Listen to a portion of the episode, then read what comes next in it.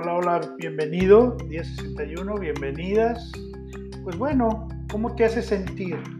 ¿Cómo te hace sentir las cosas? ¿Cómo te hace sentir el caminar?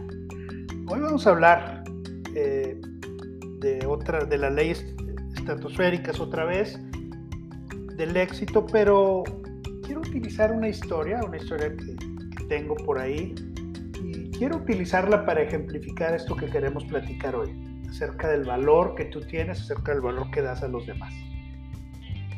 Dice esta historia que la dueña de un negocio de arreglos florales se pasó un buen rato discutiendo con una clienta que prefería comprar las flores de la competencia en otra florería. Pero llegó a esta tienda buscando la de la competencia. Es la que iba, pero se equivocó y llegó a esta. Le explicaron que se habían cambiado de ciudad, por largo rato soportaron sus comentarios y la dueña de la tienda se quedó muy enojada, muy frustrada, muy desilusionada de que había desperdiciado su tiempo, que había gastado parte de su día discutiendo con esa cliente. Y de repente pensó, nunca convencería a nadie de lo bueno que son los arreglos florales. Está endonajada porque le gustan los arreglos florales de alguien más, es decir, de la competencia. De repente la dueña agarró uno de sus arreglos florales, el más vendido, y corrió atrás de la cliente que le había dicho que lo que quería era el de la competencia.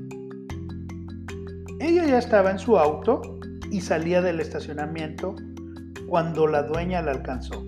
Le hizo señales para que se detuviera y cuando lo hizo le dijo que le regalaba el arreglo floral. Aquí tiene, le dijo la dueña. Se lo debí de haber dado antes. Ya que hizo un viaje tan largo, no quisiera que se fuera con las manos vacías. Lléveselo a su casa y disfrútelo por favor. Se lo regalo. ¿Quién sabe? Quizá les gusten algún día más las de nosotros.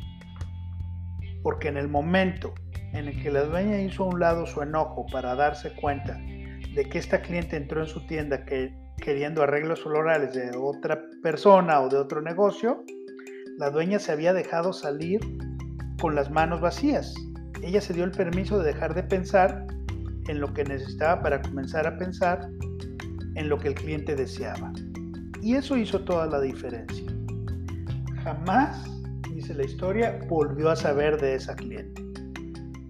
La primera ley estratosférica del éxito dice que nuestro verdadero valor se determina por cuánto más damos en valor de lo que tomamos en pago. Hoy en día, sin embargo, la ley tiene poco que ver con lo que damos o recibimos tiene que ver con el sentimiento, porque la forma en la que nos sentimos determina si vivimos nuestras vidas por completo o parcialmente. Cuando la cliente entró a la tienda en esta historia y comenzó a decirle a la dueña de las otras tiendas de la competencia y cuánto le gustaban más las otras, la dueña sintió la necesidad de venderle una de las de ella es decir, convencerla, quitarle las objeciones que estaba teniendo, hacerla que cambiara en ese momento de opinión. No era porque deseaba que la mujer se llevara un producto de calidad, era porque quería demostrarle que estaba equivocada, la competencia era mejor.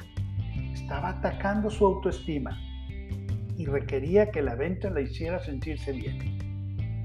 Cuando la dueña corrió atrás de ella y le regaló el arreglo, su enfoque cambió de lo que ella requería para sentirse bien o lo que la mujer requería para que sintiera ella que su viaje no había sido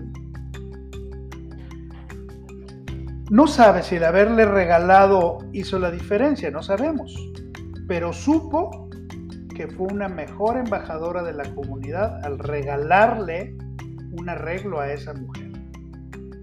Que si la hubiera dejado irse enojada y sin nada en las manos.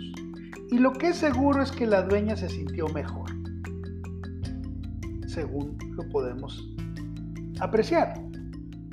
Y si lo pensamos bien, ¿qué pasaría? De esto se trata, de sentirnos mejor, de sentirnos bien. ¿Con respecto a quién? Con respecto a nosotros mismos. Porque cuando actuamos de manera que nos sentimos bien, nuestra fe se incrementa. Cuando nos limitamos, determinados a no dar nada, a menos que el retorno instantáneo esté garantizado, nuestra fe funciona en un nivel bajo. El que nosotros retengamos no solo evita que los demás gocen de lo que podríamos darles, nos quita a nosotros los sentimientos buenos que podríamos experimentar cuando damos. Y nos quitaría también el poder recibir. Porque como hemos venido diciendo, es mucho mejor dar que recibir. No estoy sugiriendo que si eres el dueño de un negocio regales todos tus productos a todo el que entra a tu negocio. Te estoy diciendo que cada transacción, cada negociación en la que participes, busques la manera de sentir bien a la otra persona hazla sentir mejor, hazla sentir contenta y tú también te vas a sentir así. Porque la vida es muy corta para evitarnos los unos a los otros oportunidades de sentirnos bien. ¿O tú qué crees? ¿Tú qué opinas? ¿Tú qué piensas? Interesante. Te dejo la acción del día, lee tu plan de negocio para la prosperidad toma un momento para pararte firmemente con tu brazo extendido y leer la frase que hiciste de con Dios como mi testigo, coloca tu cuota del dinero en el contenedor y bendice a todos. Bendícete a ti también. Te dejo con el pensamiento del día. Das, das y das. ¿Por qué? Porque te encanta. No es una estrategia, es una forma de vida. Cuando das, entonces cosas muy redituables comienzan a suceder. Esto tomado del libro de Dar para Recibir de Bob Burke y John David Mann. Repite conmigo la afirmación del día. Dilo. Doy a los demás porque me amo. Sé que es más bienaventurado dar que recibir. Wow. Sigamos dando dando abundantemente, dando más. Te veo mañana.